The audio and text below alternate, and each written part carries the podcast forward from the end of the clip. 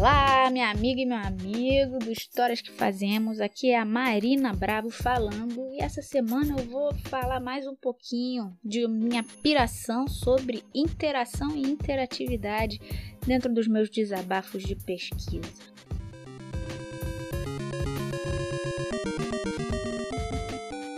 Caraca, minha amiga e meu amigo, eu vou te falar, viu? Você aí que tá me ouvindo eu entrei num portal para outra dimensão essa semana. Acho que você já passou por isso também. Sabe quando você simplesmente não vê o tempo passar? Aí você se dá conta e percebe que já é sábado de novo. Isso me aconteceu porque eu entrei nessa coisa chamada pré-projeto de pesquisa. Eu entrei assim, com a ponta do nariz, rapidinho, para ver o que eu podia fazer por ali. E de repente, minha amiga, quando eu parei para tomar uma água, esticar a perna, era sábado. Oh, e era dia de podcast. E cá estou, mais uma vez, num desabafo, porque é só o que eu tô dando conta agora, my friend. Então, aproveita aí, se aproxegue que tem coisa interessante. Antes de dar entrada ao tema, um recado importante.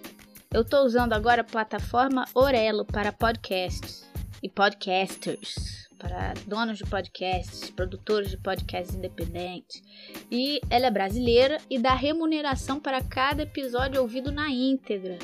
Então, se você puder me dar esse apoio, me ouve pelo app da Orelo, é grátis, é só baixar o aplicativo pelo seu, pela sua loja de aplicativo do seu Android ou do seu iOS e pesquisar histórias que fazemos e veja também o link na minha página do Instagram. Então vamos lá. Eu vou contar para você hoje o que eu estava pensando sobre interatividade e interação. E tu pensa, Lezeira? Oh, eu estava pensando sobre interatividade narrativa e sobre as formas participativas de se fazer a história, sobre ser parte do processo, fazer junto e essas coisas. E por isso eu vou falar do que eu tenho vivido muito intensamente durante a pandemia. Se liga, eu tô ligada. É live, é TikTok, like aqui, flopa ali, avança o vídeo, pula o comercial, passa o dedo, não gostei, vai pra próxima e a gente vai se acostumando. Olha, eu sou da turma de quem quer sim a aula presencial, mas quando as condições sanitárias permitirem, claro. Responsabilidade, né? Vai que eu tenho corona, tô espalhando esse negócio aí e alguém morre por minha causa. Tá ligado? O ensino à distância simplesmente não rola para educação básica, gente. A condição principal para aprender legal, ó, é a interação. E por mais que alguns gostassem de afirmar, a interatividade das redes não veio para substituir a nossa interação. Não há nada de tão avançado quanto a tecnologia da nossa interatividade social. Vamos lá. Falando sobre interatividade e interação. Eu tenho duas situações de interatividades digitais que eu vou botar aqui, que são ou boas ou más para nossa interatividade social. E eu vou te falar delas e se vão ser positivas ou negativas só depende de como as usamos. Os games, principalmente aqueles de RPG, que significa Role Play Game, ou seja, um jogo em que você mesmo é um personagem e está ali desempenhando um papel. Você personaliza o seu avatar, seu bonequinho, decide as ações e escolhe os caminhos da história. Esses são os jogos guiados por escolhas, que se diz. Quer dizer que a história do jogo se molda a cada decisão que você toma. Por exemplo, encontramos uma pessoa, né, uma outra personagem que não é real, tô jogando sozinho, não, tá na internet esse jogo, por exemplo. Tem jogos que são online, você joga com outras pessoas, reais ali personificadas no avatar. Então você encontra essa personagem tá precisando, que está precisando de ajuda e você pode decidir ajudá-la ou continuar a sua missão. E cada escolha que você faz, a história continua diferente, de uma forma diferente, e também termina de uma forma diferente. E isso é ou não é a extensão do mundo real para o controle dos games? é um baita avanço da programação, porque imagina, né, fazer a matemática de cada, enfim, programação. E ainda me leva a perceber que estamos cada vez mais acostumados em fazer parte da história e poder decidir sobre a narrativa. Foi aí que eu comecei a olhar para a interatividade nas nossas mídias, né? E muitos pontos positivos para os games interativos e participativos. Muitos pontos, eu gosto. Ó. Um exercício lúdico que tem neles é que você se coloca em um lugar de iniciativa e lida com as consequências das suas decisões. E ainda você se dedica ao desenvolvimento de uma história e do personagem que é você mesmo. E é quase um exercício de investir em si mesmo. Eu lembro de uma época que eu estava mal e percebi isso quando me apresentaram um jogo de escolha guiada. E eu percebi que eu podia sim tomar decisões sobre o meu próprio caminho na vida. Ó, ponto pro game na educação da vida. e o ponto negativo está nos exageros, como sempre. E nesse caso, em trocar a vida real pelo jogo, porque ali se investe muita energia e tempo para evoluir o personagem, a história, e é o que dá uma boa onda de satisfação, e por isso se torna um lugar de realização. Por exemplo, o The Sims, se você conhece, é um jogo que simula a jornada da vida de uma pessoa no trabalho, nas relações e na construção do lar.